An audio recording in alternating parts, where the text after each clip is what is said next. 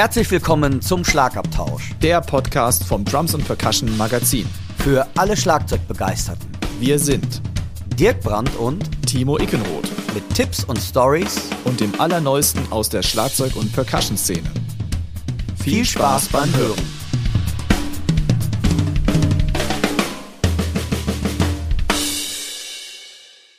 Hallo, liebe Hörerinnen und Hörer.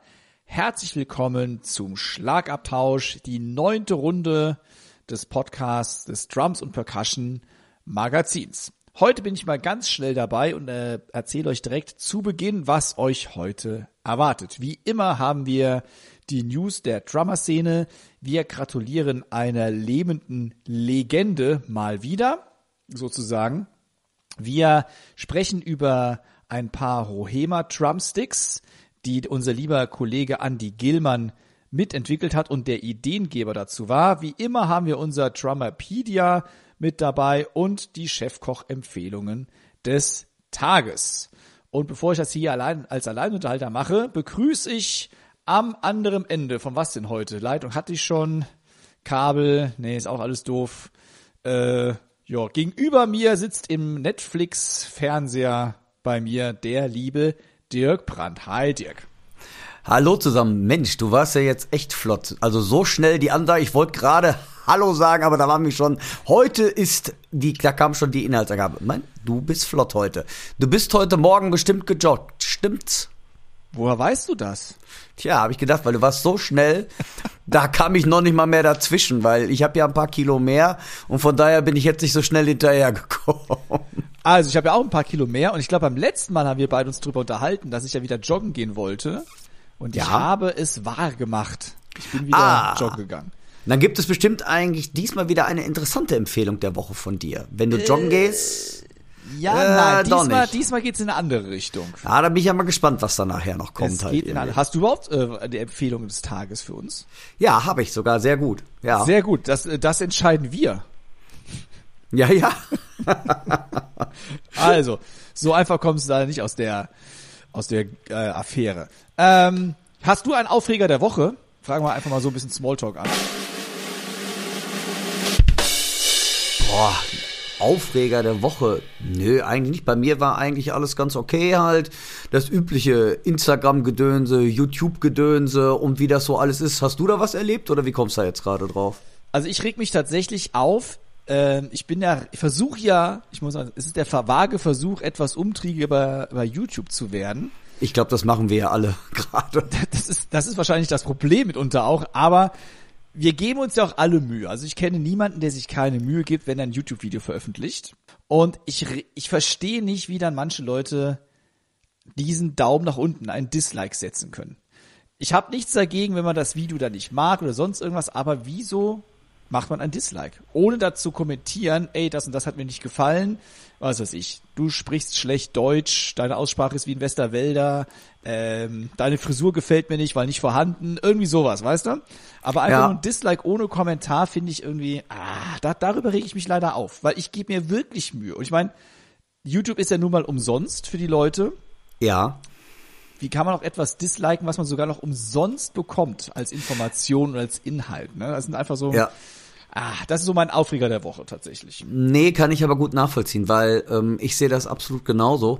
Äh, ich verstehe erstmal gar nicht die Leute, die, wie gesagt, auch schon überhaupt einen Daumen nach unten machen oder aber auch einen negativen äh, Kommentar schreiben. Ich kann das nicht nachvollziehen, weil ich habe eher das Gefühl, das ist jetzt egal, ob das ein Schlagzeuger ist, ob das eine Band ist oder ob das irgendetwas anderes bei YouTube ist weil ich finde, derjenige, der das gemacht hat, der hat das bestimmt gemacht, weil er sich mitteilen wollte, weil er selber vielleicht eine tolle Bandprobe hatte oder einen Song mit der Band hochgeladen hat. Und da muss man nicht irgendwie schreiben, ja, das fand ich nie gut und jenes fand ich nie gut. Nee, bin ich auch kein Freund von, weil ich finde, wenn ich gar nichts zu sagen habe, dann mache ich gar nichts. Und ansonsten finde ich äh, konstruktive Kritik, äh, konstruktive Kritik kann man immer gerne äußern, aber ich finde ansonsten finde ich auch ähm, muss einfach nicht sein weil es ist anonym und äh, nee, kann ich auch nicht nachvollziehen, weil ich finde, wie gesagt, ich bei mir ist es eher so, ich finde jeder oder jede Band, die etwas bei, bei YouTube hochladet, die will damit was aussagen, die haben Spaß daran, die freuen sich, dass sie es hochgeladen haben und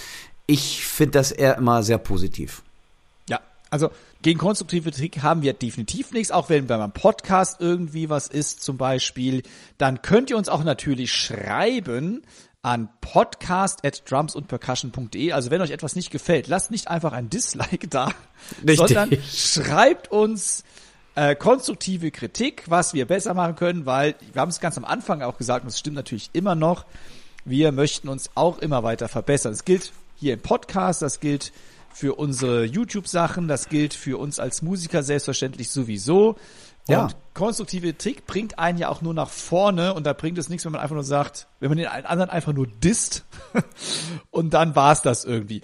Ne, wenn, wenn einem was nicht gefällt, einfach weitergehen. Ich meine, ich gehe ja auch nicht in den Laden, wenn mir, was weiß ich, die Hose nicht gefällt, sagt, was ist das für eine Hose, Leute? Und ich gehe einfach an dem, an der Hose vorbei, ne? Also, also, wenn man das mal im wahren, stell dir das mal im wahren Leben vor. ne? Wenn, wenn man alles dislike, was einem nicht gefällt, da käme ja gar nicht mehr raus aus dem Disliken. Nein, aber ich glaube, das ist unsere Gesellschaft so ein bisschen, es ist anonym, man kann also schreiben, was man will, man kann einfach einen Daumen nach unten geben. Also, ich kann es auch nicht nachvollziehen. Ähm, ich honoriere, wie gesagt, ich sehe das eher so, ich honoriere einfach die Leute, die das gemacht haben. Da haben die sich was bei gedacht und wenn mir das nicht gefällt, dann, mein Gott, dann ist das halt so, aber dann muss ich das nicht irgendwie äußern. So ist das meine Meinung. Das ist, wie gesagt, ich finde, jeder, der, ist egal, ob ein Schlagzeugvideo, Gitarrenvideo oder sonst was ist, ähm, die haben es gut gemeint und ich, bei mir ist eher so, das honoriere ich in der ganzen Geschichte. Also wie gesagt, äußern kann man es ja, wenn es konstruktiv ist, dann ist alles cool. Ja. Aber lass uns das jetzt mal in etwas positivere Bahnen lenken, sonst ja, laufen uns ja. unsere Hörer und Hörer weg, denken, was, boah, die, die alten Männer sind ja gerade voll hier am Rummeckern. das geht gar nicht. Ähm, witzigerweise, Dirk, bei dir war das ja auch so, du warst ja vor kurzem Gast in einer Radioshow, richtig? Ja, richtig. Ich war äh, ähm, bei Radio Förde aus Schleswig-Holstein. Die haben berichtet ähm, über Exis, mein Leben als Tourdrama. Und das war schon ganz interessant. Aber hör mal, du als Podcaster, warst du nicht selber in einem Podcast, sogar vor auch einem Bekannten von uns, oder? Ja, ich wurde eingeladen in auch, also irgendwie ist das witzig, ne? Als Podcaster wird man in einem nächsten Podcast eingeladen. Das ist jetzt hier so geschlossene Gesellschaft, so nach dem Motto. Ich war in dem Podcast von unserem Kollegen, mit dem du auch schon oft gespielt hast, Philipp Godard und ah, ja. äh, den Johannes Schier, den ich bis dahin nicht kannte. Ja. Das sind beides ja auch Musiker, Mucker, äh, gestandene seit vielen, vielen Jahrzehnten, kann man sagen. Und die haben einen Podcast auch gemacht seit der Corona-Pandemie letztes Jahr äh, die, dieser nennt sich Disköföx.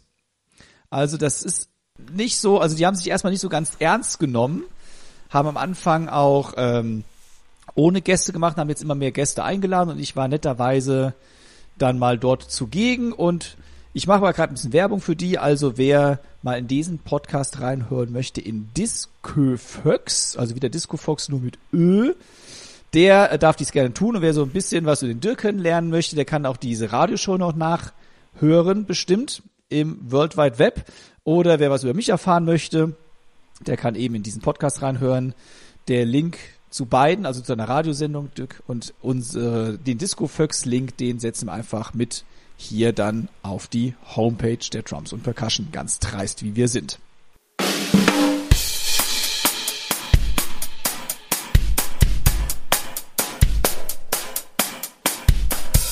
So, nach bisschen rumgemeckere und danach wieder was Positiven, jetzt wieder zu einer traurigen Nachricht. Denn es hat uns die Nachricht erreicht, dass die Produzentenlegende Al Schmidt mit 91 Jahren gestorben ist. Dirk, du hattest das große Vergnügen, Al Schmidt persönlich kennenzulernen. Ist das richtig? Ja, ich habe El Schmidt kennengelernt beim Drums und Percussion Festival in Paderborn durch den künstlerischen Leiter Uli Frost. Und der Mann ist wirklich die lebende Legende. Ich erzähle gleich noch ein bisschen dazu, was er gemacht hat. Ähm, was mich an diesem Mann einfach fasziniert hat, wie gesagt, der ist mit 91 Jahren gestorben jetzt gerade, so Jahrgang 1930. Und das war für mich noch so ein richtiger Gentleman. Ich weiß nicht, ob man das ähm, so sagen kann. Das war für mich erstmal wirklich so ein, der Mann hat unheimlich Charisma. Und ähm, ja, wie gesagt, also der Mann ist 23-facher Grammy-Gewinner, 23-facher, das ist schon der Hammer. Und ein ganz legendärer Sound-Engineer. Und das Interessante ist bei El Schmidt, El Schmidt hat deutsche Wurzeln. Seine Großeltern stammten aus Hessen und Bayern und diese wanderten 1881 von Deutschland nach New York City aus. Und ähm, von daher weiß man auch so ein bisschen, dass ähm, El Schmidt deutsche Wurzeln hatte. Er war auch sehr gerne in Deutschland, ist halt, wie gesagt, ein enger Freund hinterher geworden vom Uli Frost und liebte deutsches Essen. Aber das Interessante ist halt wirklich bei ihm so, ähm, wie er angefangen hat. Äh, wie gesagt, mit 23 Grammys, das ist schon der absolute Knanger. Und eine der ersten Begegnungen, nachdem er durch seinen On Onkel eine Verbindung zur Tontechnik erhalten hat, fand er sich irgendwann in einem Studio wieder, mit dem auch Duke Ellington war. Und er musste für Duke Ellington aufnehmen und da ist so ein Zitat von ihm, Mr. Ellington, I'm not qualified for this recording. Und da hat er nur, ähm, also Ellington sagte dann nur zum El Schmidt, Son, we go through it. Und da nahm so seine Karriere wirklich auch wirklich steil nach ähm, ja, Anlauf. Er hat mit ähm, seinen ersten Grammy 1962 mit ähm, Henry Mancini erhalten. Dann hat er aber auch unzählige Sachen gemacht für ähm, Toto 4, ähm, Natalie Cole, Unforgettable zum Beispiel, äh, Ray Charles. Er hat ähm, vor kurzem noch für Paul Cartney äh, Live Kisses, ähm, die Platte war er mit dabei. Dazu kommen über 160 goldene und Platin Records und er hat auf über 1000 Produktionen mitgewirkt. Und besonders das, das Interessante bei ihm ist halt, also seine ganze, sein ganzes Know-how, ähm, das hat er quasi mit seinem langjährigen Freund Steve Genowick und Wolfgang Freshenet ähm, weitergegeben und ja, er wird uns allen, glaube ich, in, im tiefsten Herzen mit tiefer Bewunderung verbunden sein. Wie gesagt, ich habe ihn kennengelernt, ich habe noch nie so einen ruhigen und ausgeglichenen Mann kennengelernt, der aber hundertprozentig wusste, was er wollte, wie die Mikrofone ähm, gestellt werden müssen, wie es rekordet wird, welche Gedanken ähm, er dahinter hat. Das hat mich schon ziemlich schwer beeindruckt halt. Ich habe eine Frage zu der Duke Ellington-Geschichte. Ja. Äh, da war er ja, das war ganz am Anfang seiner Karriere. Genau. gesagt. Hat ja. er davor hat er aber auch schon Sachen aufgenommen. War Duke Ellington der allererste, weil das fände ich ja mega krass, mal direkt eine Big Band aufzunehmen, ob es jetzt Duke Ellington ist oder nicht. Nein, nein, er hat, äh, er wurde quasi angelernt in, ähm, sein Onkel hat so eine Art Ton, äh, Tonstudio gehabt und das ist so die die Geschichte, die überall so ein bisschen überliefert wird, halt, wo, wo praktisch das erste richtig große Ding für ihn war. Und er sich selber eigentlich gar nicht ähm, dazu, wie heißt es, imstande sah, dieses zu machen und ähm, Duke Ellington dann ihn so ein bisschen an die Seite genommen hat und von da nahm dann wirklich alles ähm, so seinen Lauf. So, das war so der, der Meilenstein, der Ursprung seiner ja absolut ähm, riesigen Karriere halt. Das Interessante ist halt wirklich, ähm, ich habe wirklich äh, viel durch den L. Schmidt noch vom Uli Frost gelernt und ähm, Geschichten darüber gehört. Das ist wirklich interessant, mit welcher Liebe und Hingabe der Mann, wie gesagt, in seinem ganzen Leben wirklich sich der Tontechnik verschrieben hat. Ich habe auch noch gelesen, dass er sogar, und das muss man jetzt über sich reinziehen, als Tontechniker einen Stern auf dem berühmten Walk of Fame in Hollywood hat. Richtig, ja. Das muss man erstmal schaffen als Tontechniker. Das sind, glaube ich, sonst nur Musiker und Schauspieler. Wahnsinn. Ja, er hat, wie gesagt, er hat noch die Doktorwürde äh, 2014 erhalten vom Berkeley College of Music. Irgendwie hat er die Doktorwürde erhalten. Aber wie gesagt, das, was der Mann einfach, mit wie vielen Leuten der recorded hat, ich finde das unnachahmlich, äh, unglaublich ähm, ja, auch die, seine ganzen Drum-Aufnahmen, vielleicht das letzte, wo man ihn noch so ein bisschen ähm, in Verbindung mitbringt jetzt für uns Drummer ist, ähm, er hat für Superior Drummer 3, Toontrack hat er ähm, eine eigene Library gemacht und die Library klingt einfach nur fantastisch. Es ist unglaublich, die Drum-Sounds dort. Ja. Wahnsinn. Also ein Mann, der Großes hinterlässt.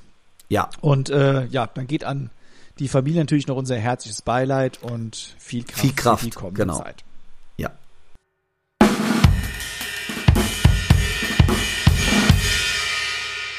Dirk, das Jahr ist ja noch nicht so alt oder gut, mittlerweile schon wieder ein Drittel rum, kann man auch so sehen. Ähm, aber es kündigen sich immer mehr Veranstaltungen an. Ich bin da immer noch überrascht und jedes Mal aufs Neue, dass wir hier die große Freude haben in unserem Podcast, immer wieder neue Veranstaltungen ankündigen zu können. Also ich hätte damit am Anfang niemals gerechnet. Also im Januar, wenn man gesagt hätte, ihr macht jede, alle zwei Wochen eine Veranstaltung hier, die ihr ankündigt, hätte ich gesagt, jo, York, alles klar, ne?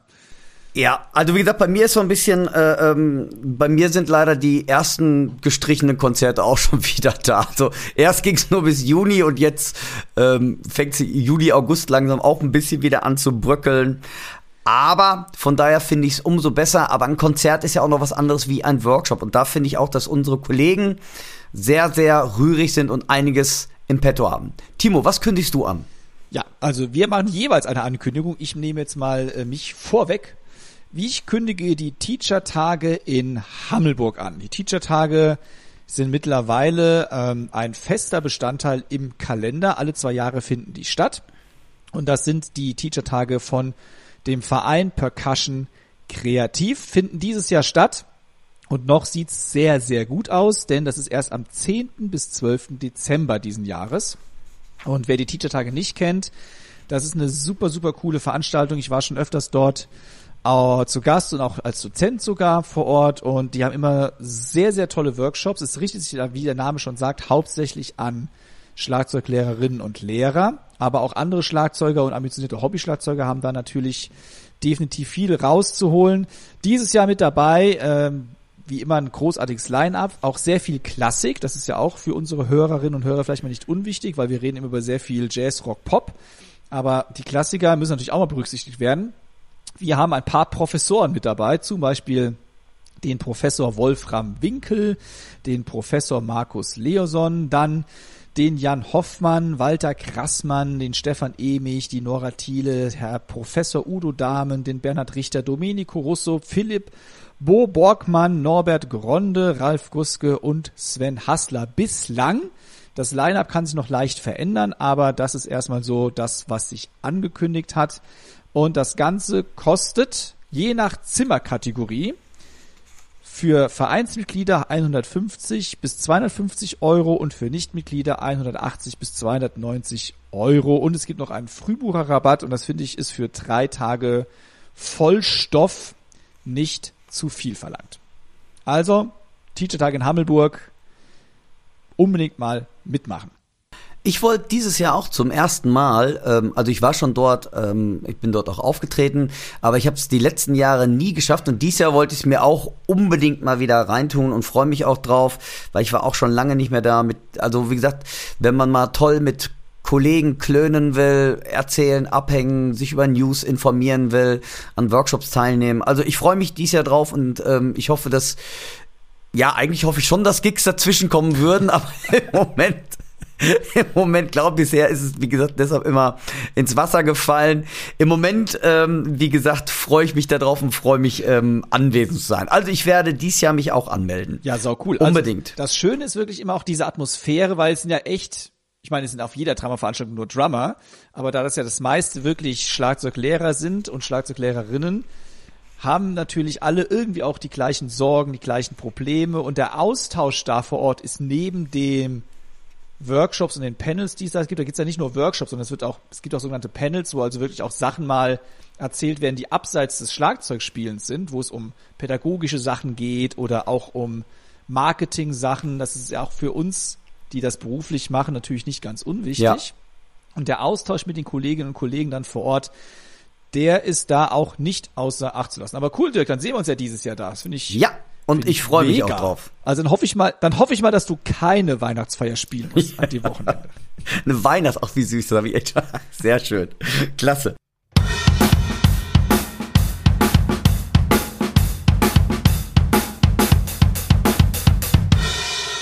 So, ich habe euch jetzt auch was zu verkünden und zwar vom Dominik Rosa. Und zwar ist der Dominik der Leiter des International Drum Camp. Und dieses Drumcamp feiert seinen dritten Geburtstag und das gibt es dieses Jahr an vier Standorten, nämlich in Hamburg vom 1.7. bis 4.7., Leipzig vom 23.7. bis 25.7., Mannheim 5.8. bis 8.8. und Sonthofen im Allgäu vom 18.8. bis 22.8. achten. So, es gibt ganz wichtig, es gibt Frühbucherrabatte, es gibt sogar für, Pasch, äh, für, für Percussion Kreativmitglieder gibt's glaube ich auch einen Rabatt, soweit ich weiß. Das Ganze könnt ihr nachlesen unter internationaldrumcamp.de. An Dozenten hat der Dominik auch eine ganze illustre Gäste, eine ganze Reihe illustrer Gäste eingeladen. Er selber wird natürlich dabei sein, macht ähm, Groove-Konzepte und technische und mentale Aspekte beim Drumming. Dann Solo-Konzepte natürlich. Dann wird an allen Standorten dabei sein Horacio El Negro Hernandez, natürlich mit Afro-Cuban Drumming. Simon Gattringer wird dabei sein. Rossi Rosberg wird was zu Drum-Tuning erzählen, Heiko Jung, Snare-Drum-Technik, History of Drumset, Florian Fox zu körperlicher Fitness am Schlagzeug und Ben Floor wird dabei sein, Tools und Methoden der Drum Circle Methode. Schaut einfach auf der Webseite nach, denn nicht alle Dozenten sind an jedem Standort, dass ihr euch einfach mal kurz informiert. Allerdings, die ähm, Auswahl ist der Hammer und ich denke mal, es ist für jeden was dabei. Tarif ist mit Vollverpflegung liegt bei 398 Euro, aber es gibt einen Frühbucherrabatt und auch, wie gesagt, wer Percussion Kreativmitglied ist, erhält auch noch einen Rabatt. Und falls es wieder erwarten doch leider ausfallen muss, wegen besagter Corona-Geschichte, werden die Camps auf jeden Fall online stattfinden zu einem kostengünstigeren Kurs. Also haltet euch so ein bisschen ähm, auf dem Laufenden dabei, internationaldrumcamp.de und die Plätze sind auf 20 Personen limitiert. Und da, glaube ich, lernt man eine ganze Menge. Also, viel Spaß dabei und wir drücken die Daumen, dass das International Drum Camp und auch unser Teacher Meeting, ja, gut über die Bühne gehen kann.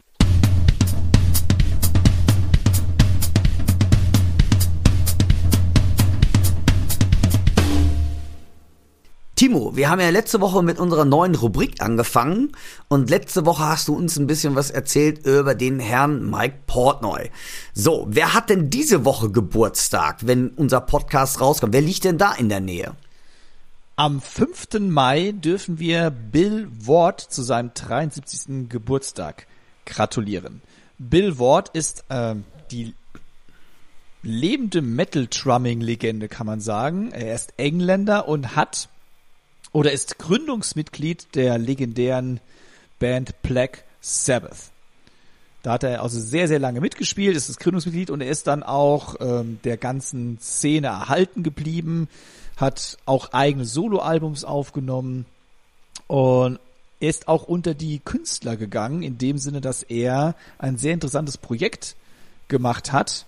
Ähm, das ist ein bisschen schwer zu beschreiben, finde ich. Also er hat, äh, das ist, es geht um ein Bildband und um Bilder, die aber nicht gemalt sind, sondern wo er mit Lichtaccessoires, also mit Leuchtsticks beispielsweise oder anderen Accessoires, die leuchten, rhythmische Bewegungen gemacht hat und das ist zu so einem Bild gemacht worden. Das Ganze in Zusammenarbeit mit äh, dem Art Team Scene 4.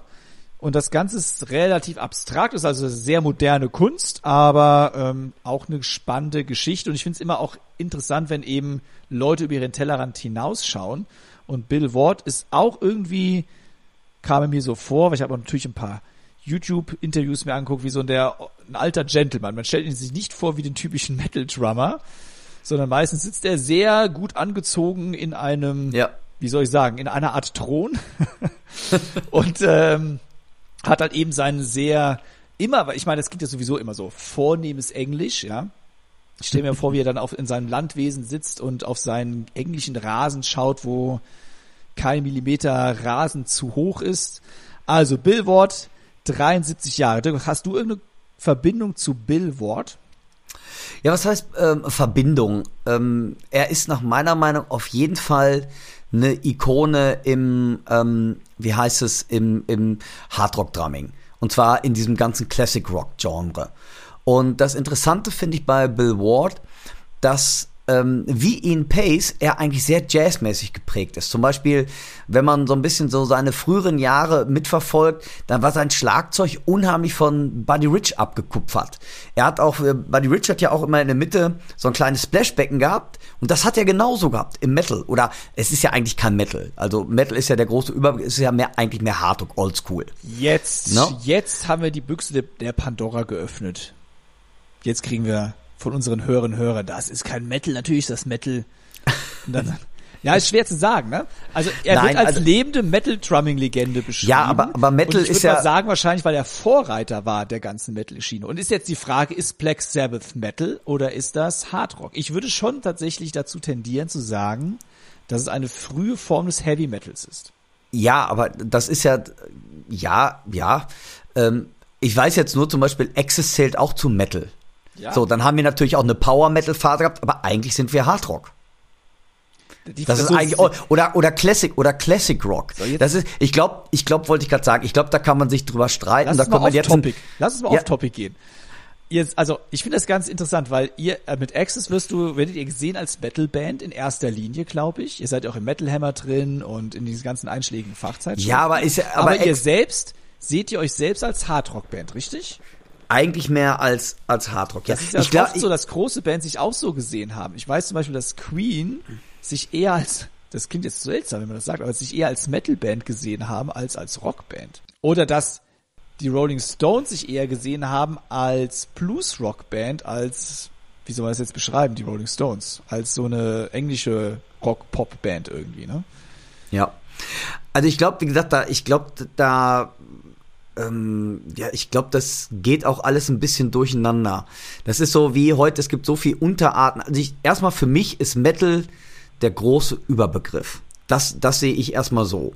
Metal ist der große Überbegriff mit sehr, sehr vielen Subgenres. Und ich denke mal, was wir, vielleicht können wir da sogar auch noch mal eine Rubrik drüber aufmachen und einfach mal über die einzelnen Stile was erzählen, weil ich glaube, es gibt halt so viel ähm, Subgenres. Und was ich halt finde, dass häufig die Musikindustrie Namen, einfach weil man ein neues Produkt verkaufen wollte. Man musste dem Kind ja irgendeinen Namen geben. Und ich glaube, dadurch sind viele diese Subgenres entstanden, weil erstmal man wollte nicht, dass die Band vielleicht mit einer anderen Band in einen Topf geschmissen wird oder dass die Fans dann nicht sauer waren, ähm, weil das genauso heißt. Ich glaube, so sind viele Unterarten einfach entstanden, um immer wieder ja, auch ein Produkt neu verkaufen zu können, nach meiner Meinung. Da bin ich fest der Überzeugung von. Garantiert sogar. Bin ich auch no? ganz deiner Meinung. Äh, ja, jetzt waren wir off-topic. Wo waren wir denn stehen geblieben eigentlich? Bei, bei Bill bei, Ward? Bei, ja, bei Bill Ward, bei dem Drumset, weil ich fand, ich finde ja interessant, wie gesagt, die Anfänge von ihm, er hat wirklich genau so ein Drumset gespielt wie Buddy Rich. Er, er nennt das auch als Einfluss und er hat wirklich äh, äh so, so ein Slingerland-Kit gespielt mit ähm, äh, Hängetom, zwei Standtroms, ebenfalls in der gleichen, in so einem ähm, White Marine Pearl. Mhm. Und ähm, ja, wie gesagt, ich finde das total interessant. Das Einzige, was er später gemacht hat, jetzt muss man ja Metal machen, warum ich auch so eine Poser-Metal-Bassdrum spiele, äh, ähm, hat eine zweite Bassdrum dazu gespielt, äh, dazu gestellt. Spielt er denn Double Bass? Da bin ich jetzt gar nicht so in der Materie drin. Ganz ehrlich. auch nur Optik. Boah, habe ich jetzt gerade, ganz ehrlich, nee, da werde ich jetzt auch glatt, das wüsste ich nicht. Weil ich muss gerade an Van Halen denken mit den vier Bassdrums. Ja. Das war ja, ich meine, der hat ja bestimmt gespielt, alle vier. Ja, ich finde so oder so, ich bin ein tierischer Alex Van Halen Fan, weil ich finde, der Typ hat einfach, ja, ich, der spielt so anders. Äh, ich finde es total äh, faszinierend, wie der trommelt. Auch da kurz off-topic. Ja. Alter, jetzt kommen wir aber von Höchstgen ja, auf sorry, sorry, heute. du hast es jetzt, du hast es jetzt erwähnt. Jetzt bin ich unschuldig. Aber wenn du so ein großer Fan bist von Alex Van Halen, ähm, bei Jump, das ja? Gitarrensolo von Jump, der Trump-Part, kann, kannst du an die, kannst du, hast du den äh, gerade im Ohr? Ja, glaube ich. Ich habe den ja. diese Woche nämlich ja. mit einem Schüler gemacht und ich bin immer wieder davon überrascht, wie dieses, diese achttaktigen ersten, äh, diese ersten acht Takte vor dem Solo, wie die getrommelt sind. Weil es ist ja so, es geht ja so gegen den eigentlichen Strich. Genau. Und da war die Frage wirklich, ob das pure Absicht war ob da ein Verspieler drin ist oder ob da sich was verschnitten wurde oder sonst irgendwas. Aber ich behaupte, es ist natürlich, es ist natürlich pure Absicht, weil ich habe irgendwie das Gefühl, dass es einhergeht unisono mit dem Bass, weil der Bass spielt auch ein bisschen verschoben irgendwie in diesem Part. Ja. Aber es ist genial, also es ist genial getrommelt. Ist unfassbar genial getrommelt. Das ist ja, wenn man es so hört, merkt man es gar nicht. Dann will es, das wie bei vielen Schlagzeugsachen, man hört was und denkt, ach, ist ja einfach. Man will es nachtrommeln und denkt, geht ja gar nicht. Ja. ist ja, und das ist, ich finde, da ist Jump so ein absolutes äh, Paradebeispiel für. Wenn man so hört, überhört man das ganz gerne und dann willst du es nachspielen und denkst irgendwie, Mist, es geht alles gar nicht gerade. Ne, auch mit der äh, mit der Beckenkuppe auf der 1 und auf einmal und hier und da. Und ähm, ja, also ich, ich glaube schon, dass es Absicht war, aber ich glaube auch, dass viele Sachen einfach früher passiert sind und sie klangen dann so genial, weil sie es zusammen gespielt haben und dass man gesagt hat, ey, das lassen wir jetzt so. Also da bin, also das glaube ich eher manchmal. Es gibt ja so einige Aufnahmen, da können wir ja demnächst auch nochmal drüber nerden. Das ist eigentlich ganz interessant, ähm, dass wir so ein paar Beispiele nehmen, brauchen wir jetzt nicht mit anfangen, äh, wo wir mal sagen, wo, wo ich der festen Überzeugung bin, das ist ein Fehler. Aber den, diesen Fehler hat man bewusst drin gelassen, weil das ganze Stück so toll gespielt ist, warum soll man diesen Fehler rausnehmen? Ja, da kenne ich sogar ein paar Beispiele. Es ist eigentlich ja. total witzig. Man macht sich echt einen Kopf drum. Verdammt, wie krieg ich das denn hingespielt? So eine Genialität kriege ich niemals in der. Am Ende irgendwann erfährt man im Laufe seiner Karriere, dass es eigentlich ein Verspieler war, den man dann mit Mühe und Not selbst nachgespielt hat. Sozusagen. Genau, genau. Aber ich glaube, bei Van Halen war es kein Verspieler. Ich bin mir, ich bin mir jetzt sehr sicher, weil ich nehme immer als Anhaltspunkt für sowas Live-Aufnahmen. Wenn die es live ungefähr genau, nicht exakt eins zu eins natürlich, aber ungefähr genauso spielen, dann kann man eigentlich davon ausgehen, dass es eine bewusste Entscheidung war. Das denken wir aber, vielleicht muss das üben. Nein, glaube ich. Das kann nicht. auch sein. nee, das ich glaube ich, ich glaub ganz einfach, das ist so wirklich so gedacht gewesen, weil, wie gesagt, was, was mich einfach fasziniert, nach wie vor dieser Rototom-Sound. Jetzt sind wir zwar von Billy Ward ein bisschen weggekommen zu wählen, aber äh, ähm, ja, einfach unfassbar. Also, lieber Bill Ward, alles, alles Gute dir zu deinem Geburtstag. Bleib uns noch lange erhalten. Hau auf die Trommeln drauf. Und ähm, wer ihn nicht so kennt, hört unbedingt mal bei Black Sabbath rein oder bei, er spielt auch oft auf den Soloscheiben von Tony Iommi, das ist der Gitarrist, ähm, von dem ich auch ein Fan bin. Und das ist echt äh, cooles, solides, ich sag jetzt nicht Metal, sondern Hardrock-Drumming. Und wer noch mehr über Bill Ward erfahren möchte, auf seiner Homepage natürlich www.billward, also B-I-L-L-W-A-R-D in einem Wort geschrieben.com. Und natürlich hatte die Drums and Percussion Bill Ward auch schon im Interview und zwar in der Ausgabe 6 2010. Also, da immer ins Archiv der Drums and Percussion schauen, da kann man das Ganze nachlesen und ansonsten, wie gesagt, Happy Birthday nach England zu Bill Ward.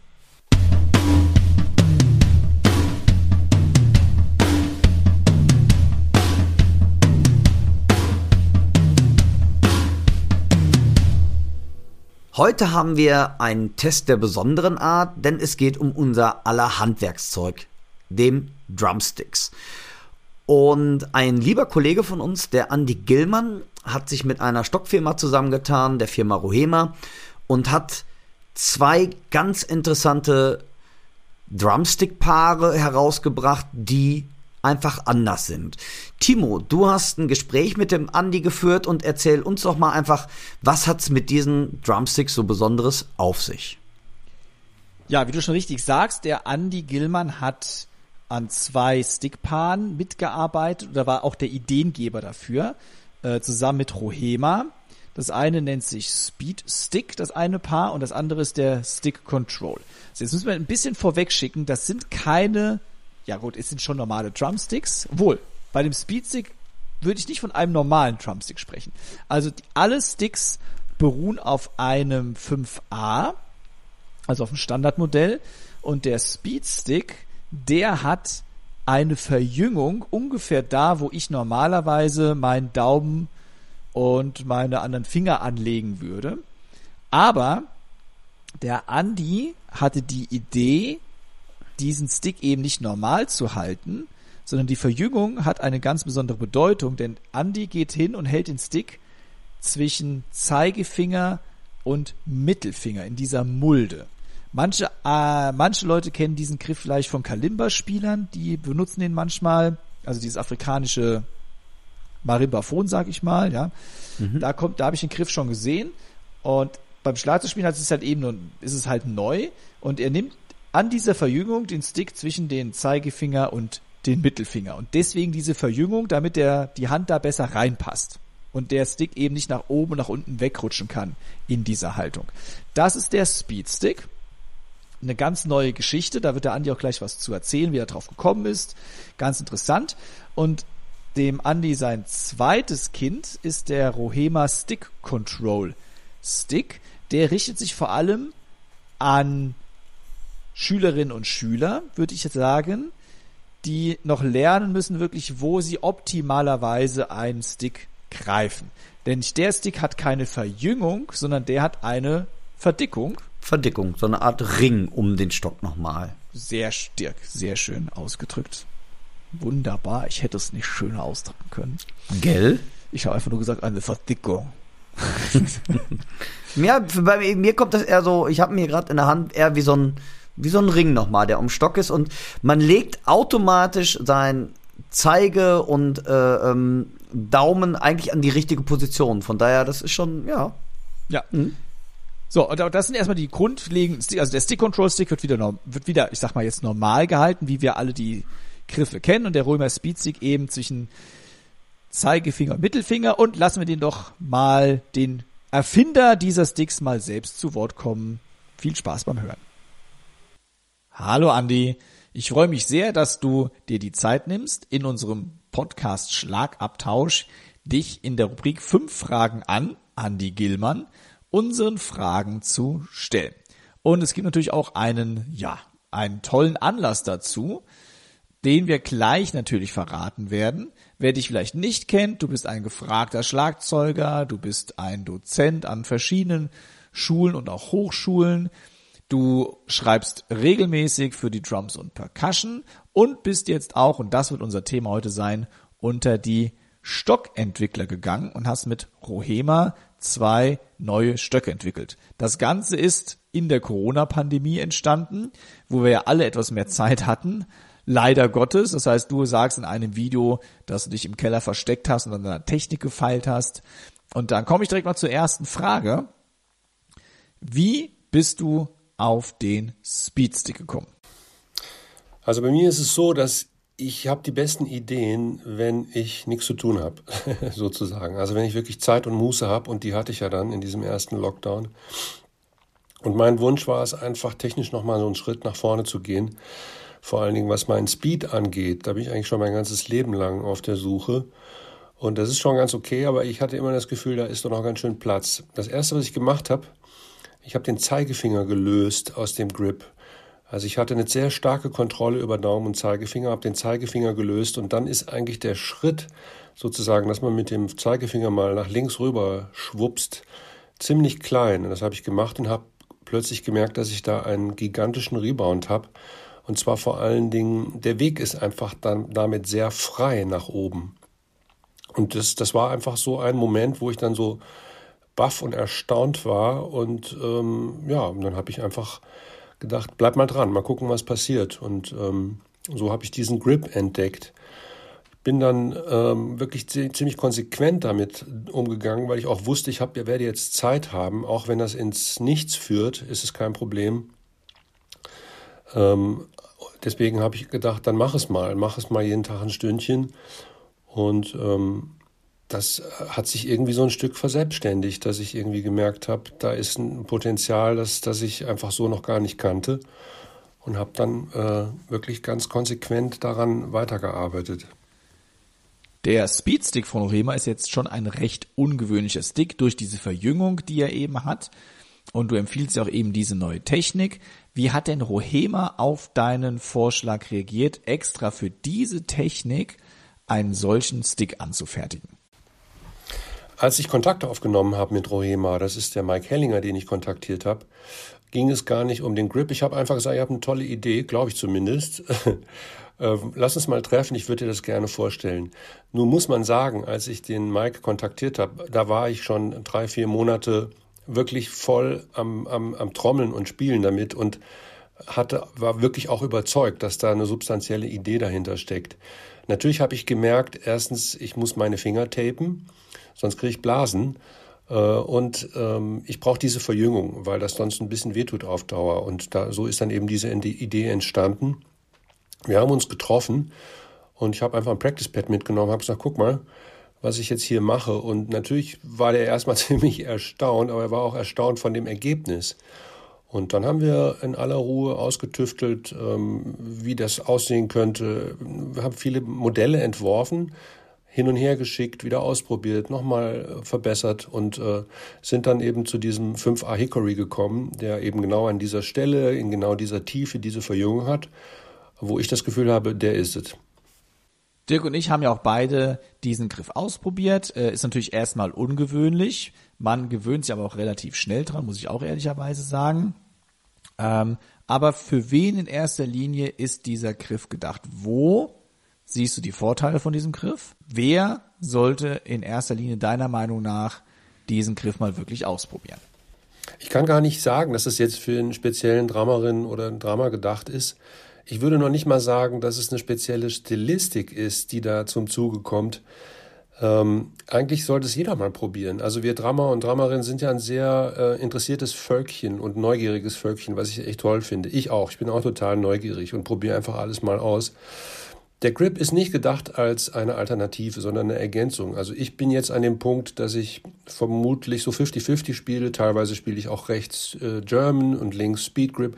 Das kommt so ein bisschen drauf an, wo ich gerade unterwegs bin. Aber natürlich, ich könnte mir vorstellen, tendenziell, dass die Jungs von der härteren Fraktion damit vielleicht ein bisschen mehr anfangen können als Leute, die wirklich straighten Pop spielen. Also es geht schon auch tatsächlich um Speed und es geht eben auch um Druck. Und ähm, letztlich geht es aber, glaube ich, darum, wenn man sich eine Weile damit beschäftigt, dass man in der Lage ist, hin und her zu switchen. Also bei mir ist das der Fall. Ich mache das mittlerweile ganz intuitiv und ich habe schon auch einen echten Speed- und Druckgewinn. Und vor allen Dingen muss ich jetzt sagen, bei mir ist die linke Hand, das Defizit der linken Hand wiegt nicht so schwer, wie man das sonst vielleicht kennt. Ähm, aber was ich jetzt, sagen wir mal, ganz speziell auf Spielsituationen, ich bin so Ghost Note Drummer, also ich habe jetzt ehrlich gesagt nicht so Bock auf Buffzack den ganzen Abend. Ich spiele sehr gerne Ghost Notes und umspiele Backbeats und so weiter. Und mir hat das den, den Weg eröffnet in Dreier- und Vierergruppen, die ich vorher so nicht spielen konnte. Ähm, eben durch diesen Mords Rebound, aber ich muss auch sagen, man muss es ein bisschen üben. Ne? Das ist der, der Sinn und Zweck erschließt sich sehr schnell. Jeder spürt eigentlich sofort, dass da ein, ein tierischer Rebound ist, aber man muss diesen Rebound auch beherrschen und umsetzen. Und dann fängt die Über Überei an. so ist das halt leider. Also ähm, ich kann es wirklich jedem empfehlen. Auch zum Beispiel, wenn ich mal einen ganz jungen Schüler oder Schülerin habe, äh, lasse ich die ganz am Anfang mal das ausprobieren, damit die diese Erfahrung machen von, von diesem großen Rebound, den man ja sonst vielleicht in der Form nicht so erlebt. Also insofern würde ich sagen, alle mal ausprobieren. Würdest du denn jetzt jedem diesen Griff empfehlen? Beziehungsweise wenn nicht, ab wann sollte man denn diese Technik mit in sein Spiel integrieren? Hättest du da irgendwie einen Ratschlag für Lehrerinnen, Lehrer, die jetzt ihre Schüler dazu motivieren möchten oder für Leute, die es einfach spannend finden? Muss man vorher was Bestimmtes mitbringen? Empfiehlst du vorher, den Stick regulär zu halten oder würdest du sagen, nein, man kann diesen Griff auch direkt einem Anfänger so ans Herz legen? Was äh, kannst du uns denn dazu sagen? Also, das ist im Grunde genommen, habe ich es eben schon so ein bisschen beantwortet, aber ähm, sieh mal, seht mal diesen Grip als wie so ein freundliches Angebot, eine Inspiration. Also, ähm, das ist ja ähnlich mit Besen. Ne? Wir haben alle Besen in der Tasche und die wenigsten spielen das. Und wenn es dann eben mal notwendig ist, dann macht man das. Wenn es eine Anwendung gibt oder Traditional Grip, weiß ich nicht, ist das, ist das ein guter Grip, um damit anzufangen? Empfinde ich zum Beispiel technisch als recht schwer.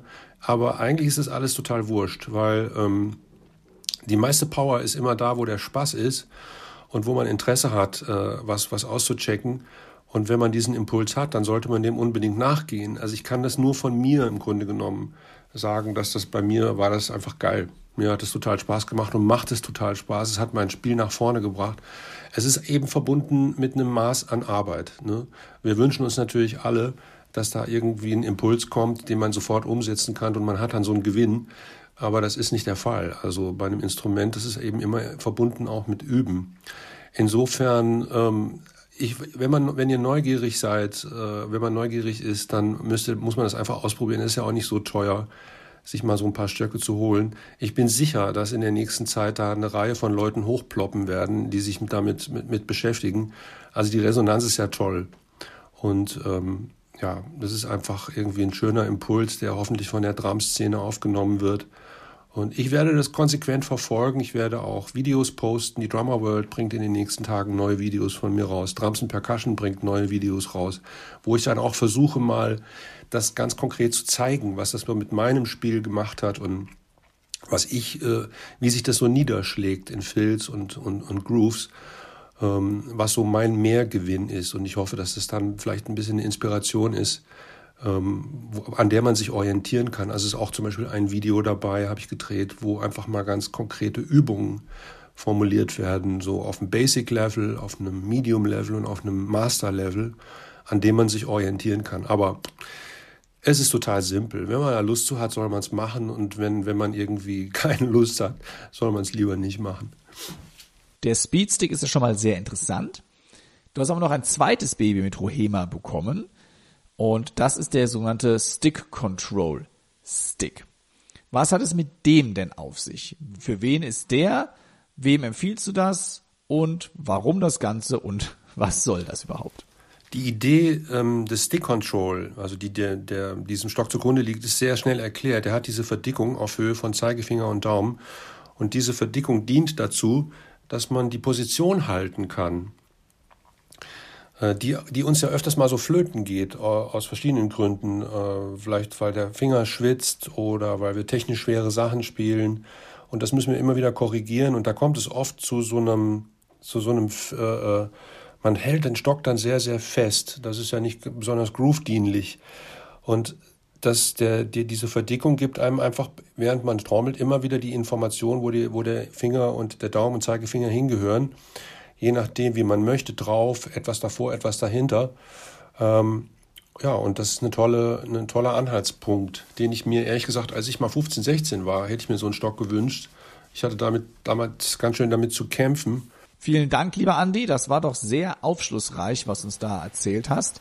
Ich finde es immer super spannend, mit dem Erfinder und dem, zumindest in dem Fall dem Miterbauer von solchen Sachen ja, sich mal ausgetauscht zu haben und äh, die Sichtweise von oberster Stelle zu hören, was wirklich dabei dahinter steckt.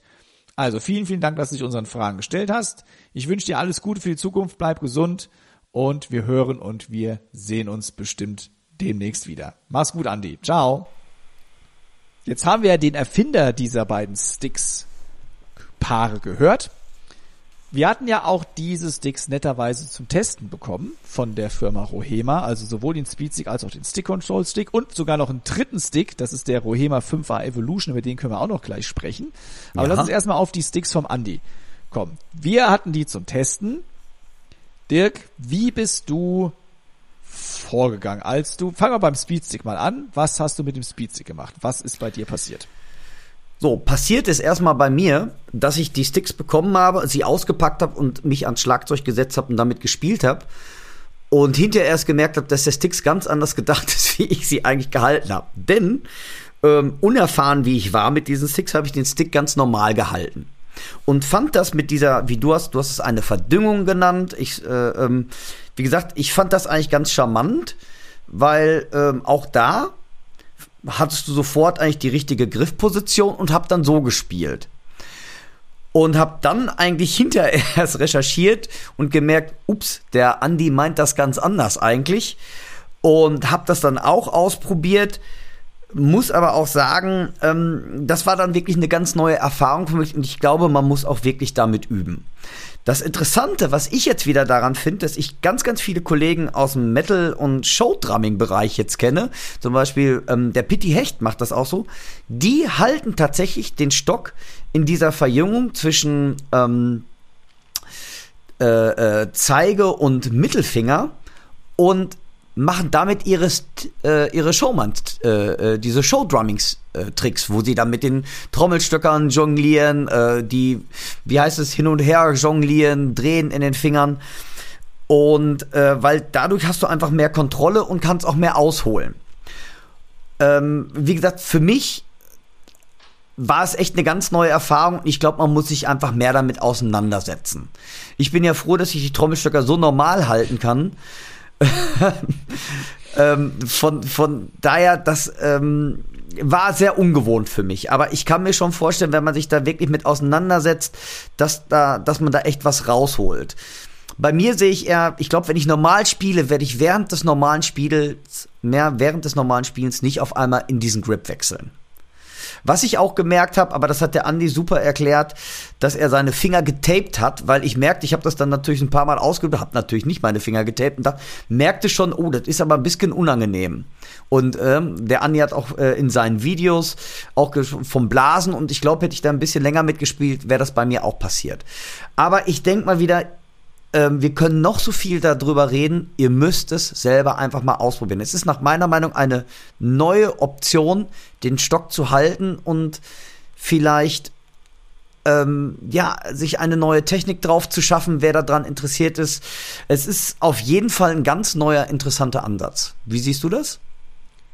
Ich sehe es genauso. Also ich muss auch vorweg schicken, ich habe ja diesen Griff natürlich auch ausprobiert und es hat dann auch, irgendwann fängt das an weh zu tun. Ich habe meine Finger nicht abgetaped. Ja, ich, habe jetzt, ich habe jetzt keine Blasen davon bekommen, was wiederum gegen mich spricht, dass ich zu wenig gespielt habe. Aber ähm, ich habe auch dann gemerkt, als ich dann aufgehört habe zu spielen, tut es natürlich auch nicht mehr weh, aber am nächsten Tag, wenn ich den Griff direkt wieder genommen habe, hat es direkt schon wieder ein bisschen weh getan. Also ja. man muss sich an diesen Griff gewöhnen oder wie gesagt, wie der Dirk auch schon sagte oder der Andi es beschreibt, man sollte die Finger dann abtapen. Ähm, ich bin mit dem Griff relativ gut zurechtgekommen direkt. Ich glaube, das geht aber jedem von uns so, der schon ein Gefühl für einen Rebound hat. Man kommt schnell auf diesen Rebound, auf dieses Rebound-Gefühl klar. Der Stick reagiert ja nicht anders als ein anderer Stick. Es ist nur der Griff ist ein anderer. Und ich habe natürlich auch ausprobiert. Ich konnte erstmal alles soweit spielen. Ich war zu, zu weit zufrieden und habe dann gesagt, okay, es halt, er heißt Speed Stick. Jetzt muss ich auch mal checken, wird er denn jetzt in, jetzt mal böse gesagt, Andi sei mir nicht böse, aber wird er seinem Namen denn gerecht? Und habe ähm, den Speedstick gespielt in der, sagen wir mal, in der Andy Gilman Haltung. Ich habe den Speedstick gespielt in meiner regulären Haltung und ich habe dann meinen regulären Stick gespielt in der regulären Haltung und habe mich da ein bisschen beschäftigt und ich muss sagen, ich war bei allen dreien immer gleich langsam. Sehr schön. Wenn das man jetzt so sagen darf. Sehr schön. Ähm, ich finde, man hat ein, wenn man jetzt einen Groove spielt, hat man eine relativ gute Kontrolle über die Ghost Notes. Das habe ich schon gemerkt. Ähm, dann habe ich aber auch mal probiert, zum Beispiel ein, äh, ein Uptempo Jazz zu spielen. Da bin ich mit dem Griff nicht gut klargekommen. Wenn du jetzt zum Beispiel, also ich versuche auch noch, ein, äh, vielleicht zur Erklärung, Uptempo Jazz heißt ein sehr schnelles Jazz-Pattern. ähm, und viele gehen ja dann später hin, und das ist auch normal, Jazz-Pattern ist ja normalerweise oh, jetzt wird wieder ein bisschen rumgenördet, ternär. Und ich versuche dieses Ternäre auch bis, also bis ins hohe, in die hohe Geschwindigkeit mitzunehmen, während andere zum Beispiel immer binärer werden, was mit dem Stick dann, mit diesem, mit dieser Haltung vom Andi gut geht, aber das Ternäre habe ich in dem Tempo nicht mehr hinbekommen. Aber das kann ja. natürlich auch an mangelnder Übung liegen. Wenn ich den Stick jetzt normal packe, kommt man, finde, also kam ich French Grip mäßig ganz gut auf das Ding klar. Äh, in den anderen beiden Haltungen, die man so kennt, äh, schulbuchmäßig, also American Grip, wo man so leicht schräg den Daumen hat, oder German Grip, wo man den Daumen wirklich akkurat an der Seite hat, da fand ich den Griff, äh, also diese Verjüngung hat mich da eher gestört. Bei French Grip war es mir, habe ich es nicht gemerkt, war es mir ziemlich egal. Ja. Ja, ähm, ja also ich, ganz ehrlich, ich hab's, wir haben es jetzt eine Woche getestet, Dirk und ich. Eine Woche ist nichts das heißt, man muss mit dem Stick üben. Der Andi sagt es ja auch, der Andi hat sich wirklich ausgiebig damit beschäftigt und ich bin mir hundertprozentig sicher, wenn man sich damit beschäftigt, wird man auch sehr, sehr gute Ergebnisse damit erzielen. Es ist eine neue Stick, Stick, Stick Grip Option, die man mal gerne ausprobieren kann. Es spricht ja überhaupt nichts dagegen. Warum nicht mal etwas nehmen, was sich nicht etabliert hat bislang? Kann sich ja jetzt ändern. Vielleicht liegt es wirklich an der Verjüngung, dass es auch noch den gewissen Vorteil bringt, dass sich der Griff auch nicht durchgesetzt hat, weil es eben diese Verjüngung bislang nicht gab. Und wenn jemand dadurch schneller wird, und der Andi beschreibt es ja bei sich selbst, dann ist es doch allemal eine gute Sache. Ja, auf jeden Fall ausprobieren. Welcher Stick mir sehr gut gefallen hat, ähm, das war der Stick Control Stick, um da mal das Thema zu wechseln. Und ähm, was ich, wir, wir hatten ja ganze ähm, eine Woche Präsenzunterricht hier. Danach war ja alles schon wieder vorbei. In dieser einen Woche habe ich den auch mal ähm, einigen Schülern gegeben, nachdem ich den natürlich desinfiziert habe. Top. Ja, ne? Das und ähm, was mir da aufgefallen ist, alle Schüler haben den Stock gleich richtig gehalten. Und das ist, glaube ich, auch die Intention, die der Andi hinter diesem Stick hatte. Dass du, äh, wenn du noch nicht so richtig weißt, wo, wo ist der Sweet Spot, also wo ist der richtige Griffpunkt für meine Trommelsticks, ähm, alle, alle haben den richtig gehalten. Jeder wusste sofort damit was anzufangen, ob es dann im ersten Zeigefinger oder im zweiten ist, je nachdem, wie man hält, French oder American oder wie auch immer. Ähm, alle wussten sofort, ey, da muss ich den Stock halten und da hat der Stock für mich schon völlig seinen Zweck erfüllt. Wenn man einfach mal sagt, ey, ich weiß nicht so richtig oder man will jemanden da hinbringen, das finde ich ist auf jeden Fall auch ein Auschecken wert. Ja, als Tool im Unterricht finde ich ihn auch gut. Ich habe ihn auch genauso wie Dirk in meinem, ich darf ja immer noch im Präsenzunterricht sein. Das finde ich echt krass, ich nicht. Man muss ja sagen, Dirk wohnt in NRW, ich wohne in Rheinland-Pfalz. Also ja. wir haben ja unser föderales System. Ich bin immer froh, ausnahmsweise, dass ich in Rheinland-Pfalz wohne. Ja. Also wir sind ja echt, haben sind ja echt glücklich. Aber zurück zum Stick. Also ich habe das auch genauso wie Dirk gemacht. Ich habe den meinen Schülern in die Hand gedrückt. Natürlich auch, nachdem ich den Stick jedes Mal desinfiziert habe, bei 200 Grad im Backofen hatte und auch noch mit Weihwasser getunkt. Ja. Also alles war da safe. Ähm, und auch da tatsächlich die meisten Kids, ich habe die hauptsächlich den Jüngeren gegeben, ja, Ja. also sagen wir mal so im Alter zwischen 6 und 14, ja, die haben den Stick direkt an der richtigen Stelle gefasst. Deswegen haben sie nicht zwingend den Stick direkt richtig gefasst, aber es war dann für mich einfacher zu erklären, wie sie es machen müssen. Ja. Das ist eine wichtige Sache. Und was ich gut fand, war eigentlich, dass ein paar Schüler gesagt haben, das wird sie stören. Das fand ich gut, weil das zeigt mir ja, dass sie den Stick erst recht nicht richtig halten. Und die habe ich dann erst recht noch länger mit diesem Stick spielen lassen. Geil. Also, ne, also aus der Warte, aus, sag mal, aus pädagogisch-methodischer Sicht ein super Stick. Mich, ich habe den auch, ich habe natürlich auch selbst getestet. Mich hat äh, diese dieser Ring, nicht Verdickung, Entschuldigung, dieser Ring um den Stick her, äh, herum, weil ein Ring es geht immer herum. Ach Gott, was rede ich eigentlich? Egal. Dieser Ring hat mich ein bisschen gestört, weil ich ich bin jemand, ich ich wechsle meinen Griff, also jetzt nicht zwischen äh, Mittelfinger und Zeigefinger, aber mein, mein Zeigefinger ist sehr viel in Bewegung. Das heißt, ich strecke den mal mehr aus, ich habe den mal mehr um den Stick herum. Und da hat mich manchmal, je nachdem, wie ich gespielt habe und was für einen Griff ich gerade benutzt habe, hat mich diese Verdickung leicht irritiert, muss ich sagen. Mhm. Aber ansonsten ein guter 5A-Stick. Und wie gesagt, für methodisch, didaktische Zwecke definitiv zu benutzen. Und auch die jüngeren Schüler, wie gesagt, die meisten haben gesagt, ja, das ist ein cooler Stick. Es hilft mir auch, haben auch einige gesagt. Und dann ist ja genau der Zweck erfüllt, den Andi Damit ist der verfolgt. Zweck ja erfüllt. Genau, damit ist der Zweck ja erfüllt. Apropos 5a, wir haben noch den 5a Evolution gehabt. Ähm, ja, fühlte sich gut an, konnte gut trommeln und ja. ist halt Ja. fünf, also ich Dirk und Timo beim Stick testen. Jo, konnte Ja. ich mit trommeln. Ja, also ähm, wie gesagt, ich fand den äh, ähm, So, ja, jetzt- ein schöner Stock, der liegt gut in der Hand.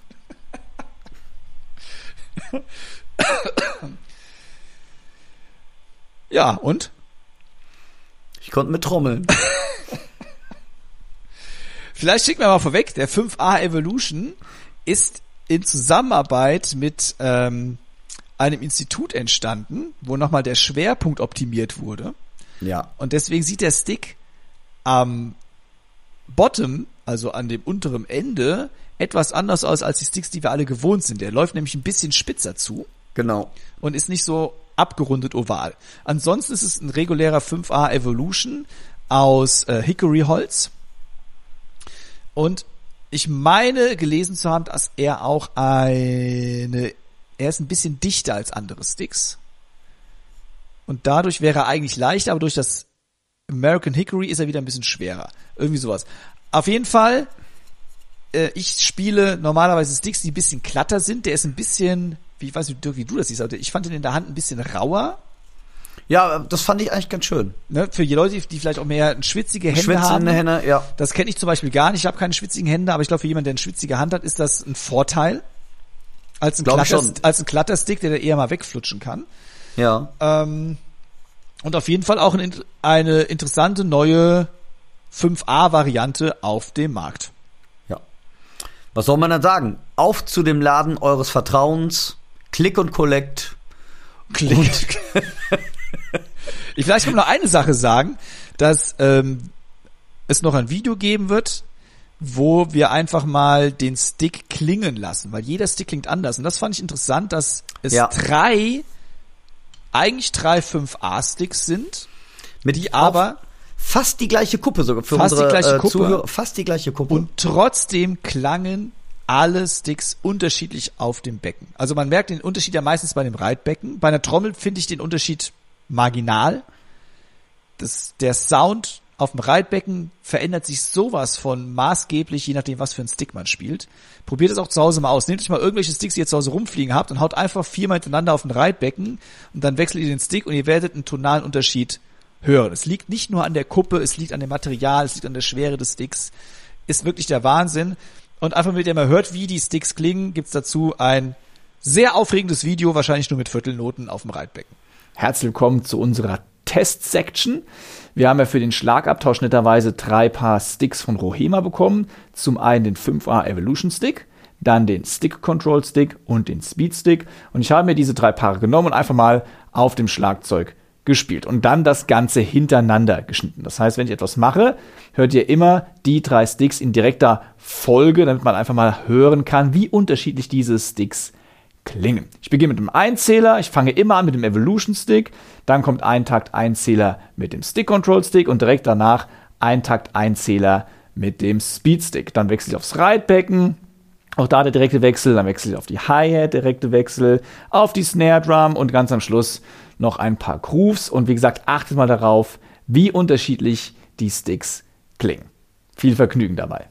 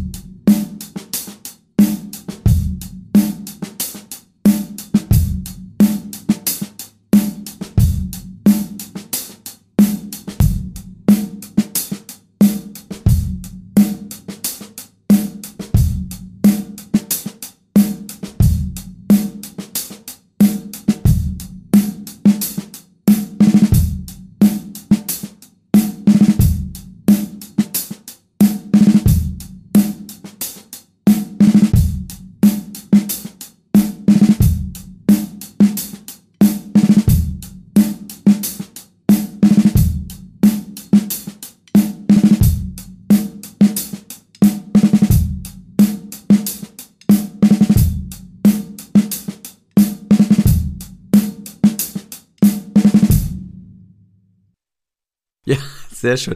Äh, was ich finde, hast du das auch? Ich fand, alle drei Sticks waren sehr kopflastig. Nicht buttendlastig, sondern kopflastig. Also das heißt, ich fand, die waren vorne schwerer als hinten, wo man den Stock greift. So habe ich das empfunden. Fandst du das auch so?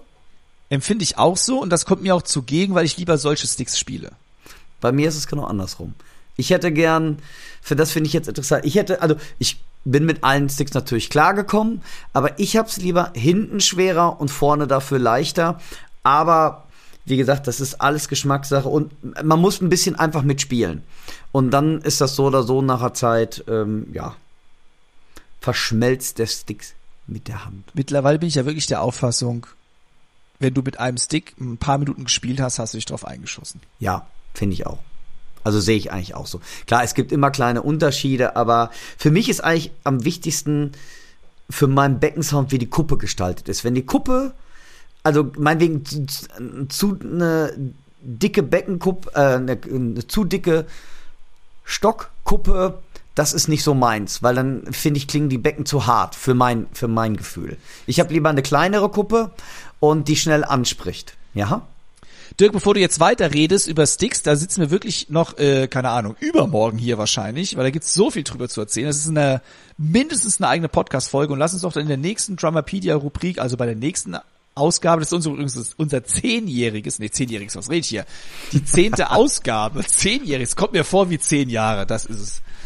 Nein, unsere zehn, unser zehnter Podcast, lass uns da über Sticks sprechen. Da gibt's so viel zu sagen, über die Köpfe, über die Dicke, über die Materialien, bla bla bla bla. Ja. Wie gesagt, da kann man boah, Stunden drüber nerden, total geil. Aber jetzt hier Rohema Speed Stick, Rohema Stick Control Stick, Rohema 5er Evolution. Click und Collect, auf geht's, Leute. Genau. Und wer mehr dazu lesen will, in der aktuellen Drums und Percussion Ausgabe, da steht nochmal von unserem Kollegen auch nochmal ein schöner Bericht darüber nach, den ihr gut nachlesen könnt.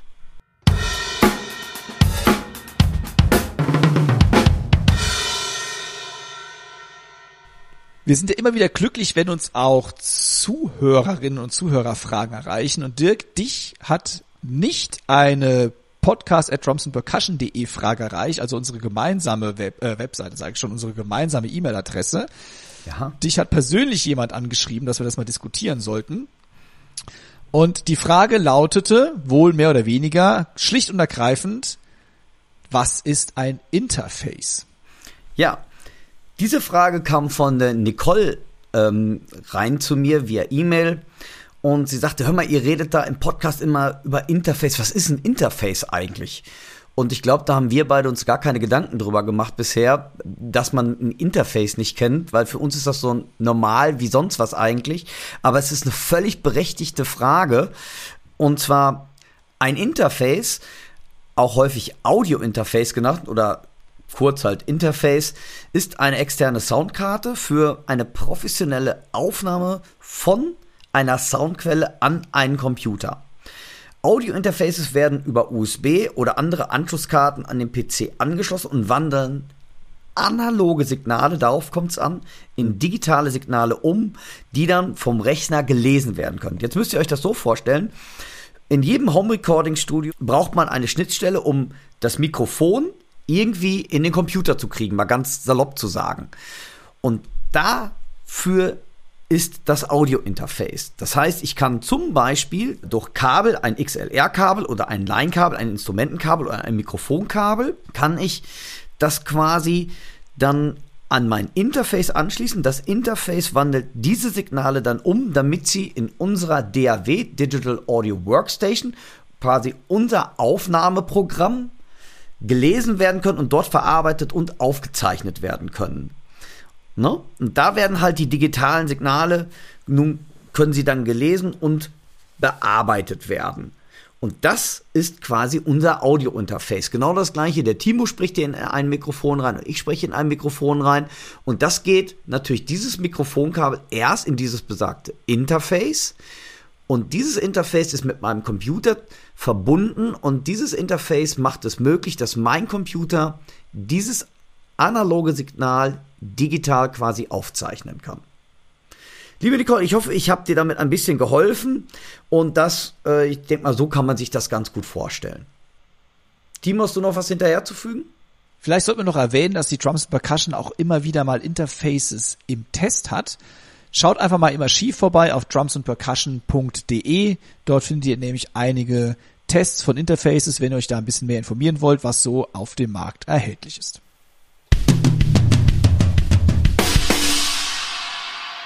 Dirk, ich gucke hier auf die Uhr und ich kann es kaum glauben. Wir sind schon wieder bei über 60 Minuten. Wahnsinn. Dabei haben wir heute wirklich gedacht, ey, heute sind wir mal schnell durch. Warum denken ja. wir das immer und schaffen es nie? Was ist mit uns los? Was ist mit uns kaputt? Ja, wir erzählen immer zu viel. Ja, furchtbar. Aber wir wollen euch nicht gehen lassen, bevor wir nicht unsere Chefkoch-Empfehlung des Tages rausgehauen haben. Der Dirk hat es ja sehr spannend gemacht. Wir lassen die Spannung noch ein bisschen. Ich fange heute einfach mal an. Okay. Denn ich empfehle mal wieder ein YouTube-Video, aber diesmal was Humoristisches. Und wer es noch nicht gesehen hat, ähm, jeder von uns kennt, sehr wahrscheinlich zumindest, Mr. Bean. Ja. Und der Schauspieler Rowan Atkinson war ja nicht nur Mr. Bean, der hat auch Bühnenprogramme gemacht, also ist ein, äh, ein gestandener Comedian. Und der hat ein Video, kennst du das, Dirk, wo er auf eine, er kommt auf die Bühne mit einem Besen, kehrt so ein bisschen daher, es ist nichts auf der Bühne zu sehen. Und plötzlich hört man, wie er anscheinend gegen irgendetwas mit dem Besen stößt, nämlich eine Hi-Hat, glaube ich. Dann scheppert's ein bisschen. Und das endet darin, dass er im, auf, der, auf einer leeren Bühne sitzt und Schlagzeug spielt. Cool. Und das ist so genial, weil das ist ich weiß nicht gar nicht, wie man das macht. Da muss ja jemand mit dabei gesessen haben im, äh, in der Technik, der das Ganze steuert, weil es ist exakt getimed und absolut sehenswert. Gebt einfach bei YouTube ein Rowan Atkinson Live Star of Mr. Bean und dann nennt sich dieses Video Funny Invisible Drum. Der Link natürlich auch hier in der Linkliste zu unserem Podcast. So, also wer mal was echt Witziges sehen will und äh, mich überrascht es immer wieder, welche Perfektion dahinter steht. Guckt euch das an. So, jetzt Dirk. Wir sind gespannt. ja, das weiß ich gar nicht so. Ich ähm, bin ja wieder am, am Songs vorbereiten und auch für den Unterricht und mache ja viel mit äh, Toontrack und ich habe mir eine Percussion Library zugelegt. So, das ist jetzt vielleicht gar nicht so spannend, so eine Percussion Library oder Percussion Loops, aber das ist ähm, von der Firma Audict und die heißt Perk X. Und das Interessante fand ich, dass die so eine Art künstliche Intelligenz äh, hat und wirklich ähm, aus über 500 Instrumenten von Taikos, Toms, Snares, Dolls, äh, Frame Drums, ähm, äh, Chinese Toms, Becken so wirklich unfassbar kineastische ähm, Loops dir wirklich on the fly bastelt. Das heißt, bei vielen kenne ich das, man muss hier mal gucken, man nimmt da mal ein paar Taikos, dann nimmt man einen anderen Loop dazu. Und das wählt selber aus, also du hast acht Layers übereinander und schiebt die zusammen. Und das klingt unheimlich fett und hab dann dazu die dann auch noch verfremdet, hab dann äh, ähm, wie heißt es zum Beispiel, ein, ein Flanger draufgelegt, ein Chorus und habe dann einfach nur Schlagzeug dazu gespielt oder habe noch mal von Eat, äh, EZ Bass zum Beispiel eine Bassspur drunter gelegt und das hat mir unheimlich viel Spaß gemacht, dass ich einfach fand, das ist für mich eine passende Empfehlung der Woche. Wenn ihr euch für sowas interessiert, äh, interessiert vielleicht auch ähm, so für Kino, Drums äh, euch interessiert, so Hans Zimmer, Pompöse, also ich finde sowas halt total klasse. Und die habe ich entdeckt und die habe ich mir zugelegt und das hat mir unheimlich viel Spaß und Freude gemacht, damit echt so rumzubasteln und ähm, du kannst, wie gesagt, du kannst dann, es werden dir Vorschläge gemacht, du kannst diese Vorschläge, die werden auch im MIDIs, da kannst du zum Beispiel sagen, okay, ähm, die sechs Reihen lasse ich, aber zwei, zum Beispiel die Becken oder die Kirchenglocken gefallen mir da nicht oder da möchte ich statt der Taikos was anderes haben und dann generiert er das wieder neu. Und du kannst selber, auch wenn du was cool findest, aber das Ende nicht, kannst du selber die MIDI-Noten relativ einfach verschieben und das fand ich für so eine komplexe ähm, ja, äh, Sound Library, Percussion Library, fand ich das einfach tierisch und war für mich echt so der Knaller der Woche, weil es hat mir so viel Freude gemacht, äh, damit rumzuarbeiten. Also, die, wer sich für sowas interessiert, einfach mal auschecken. Und die Library lädst einfach deine rein. Äh, DAW genau, rein. Genau. Door, kann ja, versprechen, kannst aber auch stand kannst auch standalone machen. Ich hab's also Ah, okay. zum Schlagzeugspielen wirklich, also du brauchst keine DAW, äh, ähm, also du brauchst kein Computerprogramm oder Audioprogramm, sondern es ist auch alleine, ähm, ja, wie gesagt, kannst du benutzen und ich fand's einfach cool. Wie gesagt, ich mache ja immer gern für meine Schüler, bastel ich dann so ein Playalong oder sowas oder einfach so, so Loop schleifen, damit der Groove einfach mehr Spaß macht. Und das habe ich echt schnell damit hinbekommen und das hat mir viel Spaß gemacht. Da habe ich doch noch eine Frage zu. Das heißt, der, äh, wenn du schon deine Schlagzeugspur eingetrommelt hast, findet das auch dazu die passenden Percussion Parts? Nee. Äh, oh, das, oh, das sagst du eigentlich. Die habe ich da noch gar nicht eingeladen. Das kann man, glaube ich, sogar. Das habe ich gar nicht gemacht. Also ich habe wirklich echt einfach nur Percussion-Parts äh, konstruieren lassen. Du kannst also, wie gesagt, bis zu acht ähm, Übereinanderlagerungen, kannst aber nur zwei oder drei nehmen und kannst die dann untereinander wieder verschieben. Und ich wollte einfach mal gucken, was das macht, oder was das, was das Programm mir für, ein, ähm, für ein, eine Loop-Quelle, meinetwegen über acht Takte anbietet. Und dazu habe ich dann gesagt, welchen Rhythmus könnte man dazu nehmen. Und das fand ich echt manchmal ganz spannend, was da so äh, bei rausgekommen ist. Ja, super Inspiration. Ja, Also ich fände beides cool. Als Inspiration finde ich es mega. Ich fände den anderen Weg auch super, wenn man was trommelt und das Ding einfach noch ein paar Percussion-Spuren dazu passend findet. Das wäre natürlich auch Hammer. Hier hört ihr nun einige Beispiele, wie ich zu den Loops von Perk X von Audict getrommelt habe. Viel Spaß dabei.